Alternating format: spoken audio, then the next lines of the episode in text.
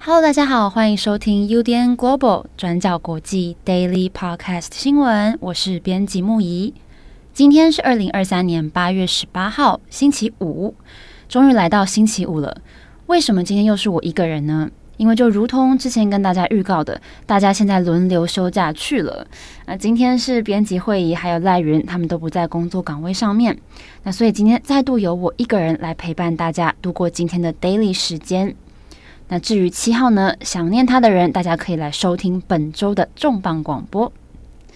好，那今天我们要带来两则的国际新闻。第一则要来看马来西亚最近发生了一场小飞机坠毁的事件。那第二则要来看电影界的一起争议，就是美国演员 Bradley Cooper 他在新作品当中扮演音乐大师伯恩斯坦，但是他在剧中的扮相也引发了一些争议。那我们今天就来讨论这两则新闻。好的，首先第一则，马来西亚。马来西亚雪兰莪州沙阿南在八月十七号下午两点五十分左右发生了一起小飞机爆炸，然后坠毁在马路上的坠机事件。那除了造成飞机上六名乘客还有两名机组人员死亡之外，也波及到了在地面上的两位民众，加起来总共十个人都不幸丧命。这台失事的飞机是豪客比奇三九零型客机，是在下午两点八分左右从知名的度假小岛兰卡威的兰卡威机场起飞，然后接着往东南的方向飞，然后预计在四十分钟之后会降落在雪兰莪州的舒邦机场。那这个目的地的机场是离首都吉隆坡大概只有二十多公里的距离。那没有想到，在两点五十分左右，离降落时间还有两分钟之前，就坠毁在沙阿南 U 十六区接近艾美纳中央公园的雅直里大道上。那坠机的时候，当场就化为一片的火海，整台飞机中的八个人，还有连同遭到击中的两位路人都不幸罹难。那这罹难的十个人都是男性，年龄大概是四十到五十岁之间。而马来西亚交通部长陆兆福在八月十七号的记者会上面也有表示，机上乘客之中有一位是行政议员佐哈里哈伦。这个佐哈里哈伦他五十三岁，在去年十一月的时候，他才代表巫统选上了州议员，那也成为地方事务、房屋、环境与绿化委员会的主席。那没有想到遇到了坠机事件，不幸离世。那在他离世之后，马来西亚前首相纳吉也在脸书当中发文哦，表示得知他丧命之后的消息，他觉得很震惊，那也很难过。那纳吉他也称赞哈里哈伦说，他一直都是很努力，而且受到人民爱戴的议员。那他的离开是巫统的一大损失。而这次的坠机事件，如果有看到现场的影片，会看到这个飞机是瞬间像是一团火球一样从天而降。那在路上的驾驶根本是很难有时间做反应的，甚至在一个瞬间烧到了对向的车道，非常的惊悚。那也有看到有驾驶是从火焰当中很惊险的逃出来。那如果以失事的时间点来回推的话，在两点四十七分左右的时候，飞机驾驶的确有跟塔台联系，并且在两点四十八分的时候获准降落。没有想到，在两点五十一分就失事了。那根据马来西亚民航局的说法，这架飞机在失事之前就已经有向右偏离既定的航道，不过塔台他们并没有收到任何的求救讯号。那目前根据马来西亚当地媒体的报道，黑盒子已经被寻获了。那接下来当局也会从这个黑盒子当中来厘清失事的原因。而这架失事的飞机是马来西亚私人飞机公司 Jet Valid 的这个飞机哦。那目前这间公司也正在配合当局来调查飞机失事的原因。那马来西亚总警长。丹斯里拉沙鲁丁表示，现在现场的搜索工作已经完成了百分之九十五。那剩下百分之五的工作包含现场的清理工作，那也将会尽最大的努力在今天下午恢复通车。那另外，现场也总共寻获了二十一件属于罹难者的随身物品，包含手表啊、钱包，还有皮带等等。那目前也已经有二十二名的家属来到现场，提供 DNA 样本来协助核实罹难者的身份。那现在在网络上也纷纷出现一些行车记录器拍到这个坠机的画面。那当局也希望说，这些行车记录器的车主可以出面提供这些影片给警方来做调查。那在这个不幸的消息传出之后，马来西亚首相安华等等这些政治人物，他们都发了文来表达哀悼。那国家最高元首苏丹阿卜杜拉，他也亲自到了这个坠机的地点来慰问罹难者家属。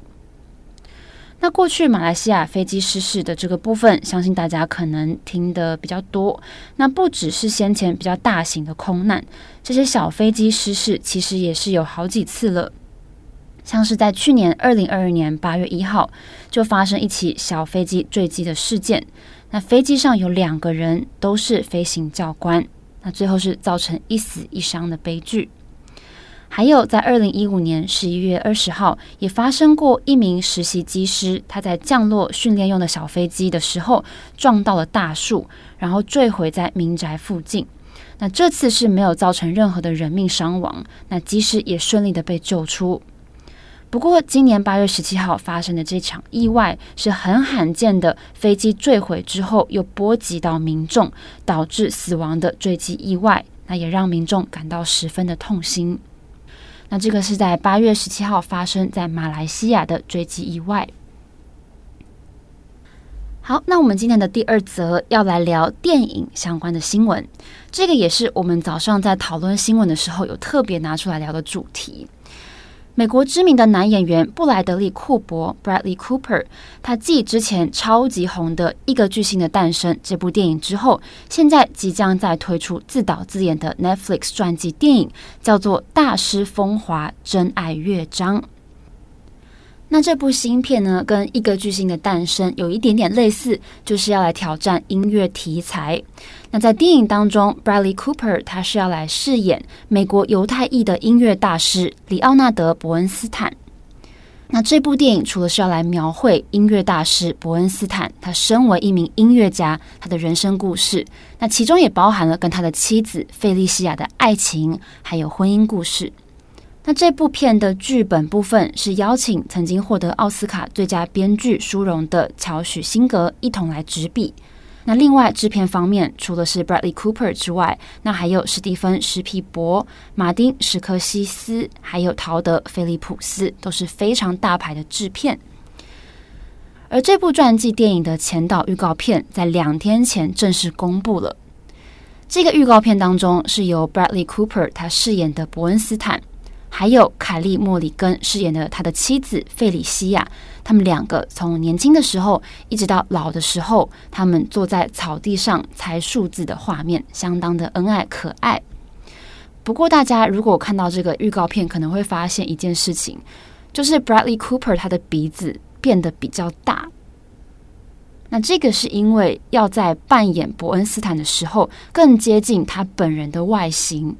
所以，Bradley Cooper 他在剧中是戴上了让尺寸可以加大的假鼻子，来还原本人的特征。不过，这样子的扮相的确也遭来了蛮大的批评。反对者是认为说，这个加深了外界对于犹太人有大鼻子的这个刻板印象。那也因此，这个预告片才推出不到两天的时间，就因为有涉及了种族冒犯的争议，上了各大媒体的讨论。那我们首先先来介绍这个原型人物伯恩斯坦。伯恩斯坦在一九一八年出生于美国的马赛楚塞州，在一九九零年的时候过世，享年七十二岁。那伯恩斯坦他是犹太裔的美国人。是美国非常知名的作曲家、钢琴家，还有指挥家。伯恩斯坦在一九三五年的时候是进到哈佛大学来学习作曲，然后毕业之后呢，就进到费城的柯蒂斯音乐学院来学习指挥。那他最为人所知的是他在二十五岁的那一年站上这个指挥席的故事。因为那个时候他在纽约爱乐乐团的同事生病请假，所以他就代替对方站上了这个指挥席。结果没有想到代班的他表现意外非常的杰出，那因此上了《纽约时报》的头版。伯恩斯坦在他四十岁的时候成为纽约爱乐乐团的音乐总监，那也从此开创了这个纽约爱乐十二年的黄金岁月。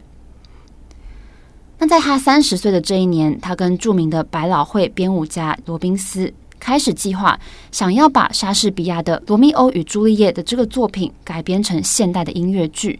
那同时也找来名剧作家亚瑟劳伦斯三个人一起来构思，一起来制作。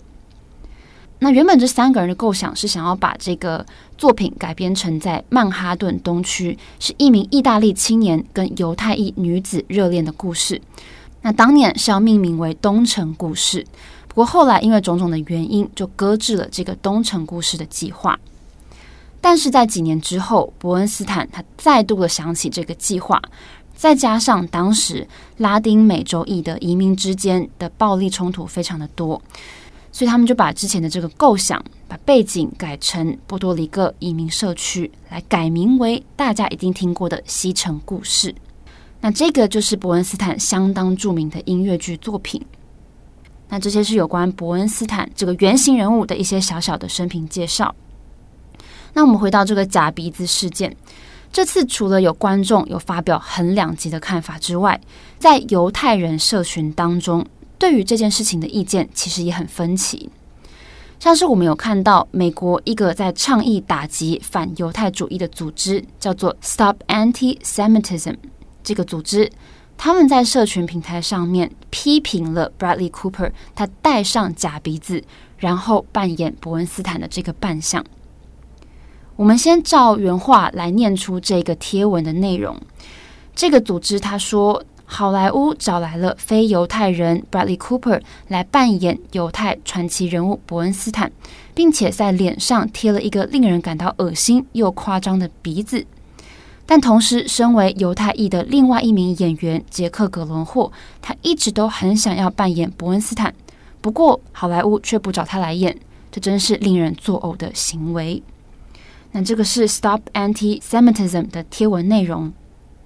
不过，同样在这个犹太裔的社群当中，有另外一种说法，例如说，另外一个也是由犹太人组成的非政府组织，叫做反诽谤联盟 （ADL）。他们在八月十七号到《华盛顿邮报》上面去投书，ADL 在这篇投书当中就回应了这个事件。他们说，纵观过去，的确在很多反犹太的影视作品或是一些带有恶意的邪恶漫画当中，的确是把犹太人描绘成一种有超大鼻子的形象，而且这不是一个正面的描述方式。不过，ADL 他认为。这部《大师风华真爱乐章》这部影视作品，并不是以这个想要丑化犹太人为前提，那也没有恶意想要来冒犯犹太人，而是想要专注在描绘这个传奇指挥家伯恩斯坦的生平。那另外就是伯恩斯坦的家属，他们自己怎么想呢？现在就有伯恩斯坦的家属跳出来对这个 Bradley Cooper 表示支持哦，说他们并不认为这样子的扮相对他们来说有冒犯的感觉。那我们刚刚有提到，同样也有犹太裔血统的这个杰克·格伦霍，他在二零一八年的时候，的确有在有关伯恩斯坦传记电影的拍摄计划当中有来试镜。